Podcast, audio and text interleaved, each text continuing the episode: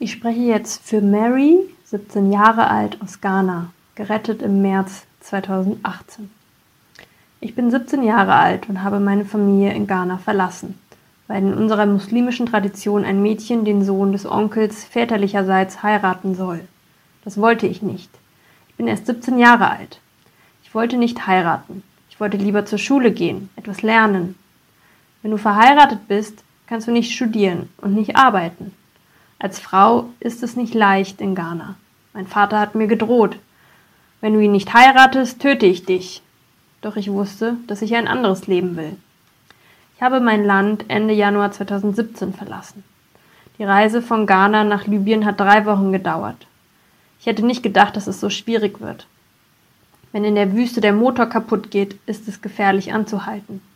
Wenn der Laster weiterfährt und du bist nicht wieder drauf, dann hilft dir keiner. Ich habe viele Tote im Sand liegen sehen. Aber die Reise über das Meer war noch schlimmer. Auf See schubsen dich alle, du wirst zerdrückt, und wenn du ins Wasser fällst, kann dir keiner helfen. Du stirbst einfach. Als wir in Tripolis ankamen, wollte ich nur so schnell wie möglich einen Job finden. Dort habe ich in der sogenannten schwarzen Zone gewohnt, dem Bezirk der Einwanderer aus Subsahara-Afrika. Dort war ich in einem großen Haus mit 40 weiteren schwarzen Mädchen zusammen. Wir arbeiteten alle auf Abruf. Ich habe im Haushalt einer Araberin gearbeitet, die mich nie bezahlt hat. Wenn ich meinen Lohn eingefordert habe, hat sie mich geschlagen. Ständig hatte ich Angst, dass mir etwas passiert. In Libyen machen die Leute Jagd auf Schwarze. Wenn ich das Haus verlassen habe, um etwas zu essen zu besorgen, wurde ich oft verfolgt, gestoßen, manchmal angegrapscht. Es ist gefährlich, auf die Straße zu gehen, besonders wenn du schwarz bist. Am gefährlichsten ist es als schwarze Frau. Ich habe gesehen, wie Leute auf offener Straße entführt wurden. Ich habe gesehen, wie Menschen getötet wurden. Ich hatte oft Angst. Ich wusste, dass ich dort nicht bleiben kann. Ich hatte große Angst, weil ich wusste, dass ich weder bleiben noch zurückgehen konnte. Beides hätte meinen Tod bedeutet. Ich habe mich so verloren gefühlt. Ich wusste überhaupt nichts über die Boote, die nach Europa fahren. Ich war ja nach Libyen gekommen, um zu arbeiten.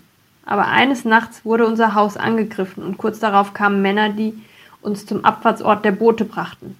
Es war Nacht und ich konnte nichts sehen außer den weißen Gummibooten, auf die wir stiegen. Ich habe nichts bezahlt, weil ich überhaupt kein Geld hatte. Die, Araber, die Araberin, für die ich gearbeitet habe, muss mir die Reise bezahlt haben. Ich habe gefragt, wohin wir fahren und sie sagte mir, dass es nach Europa geht.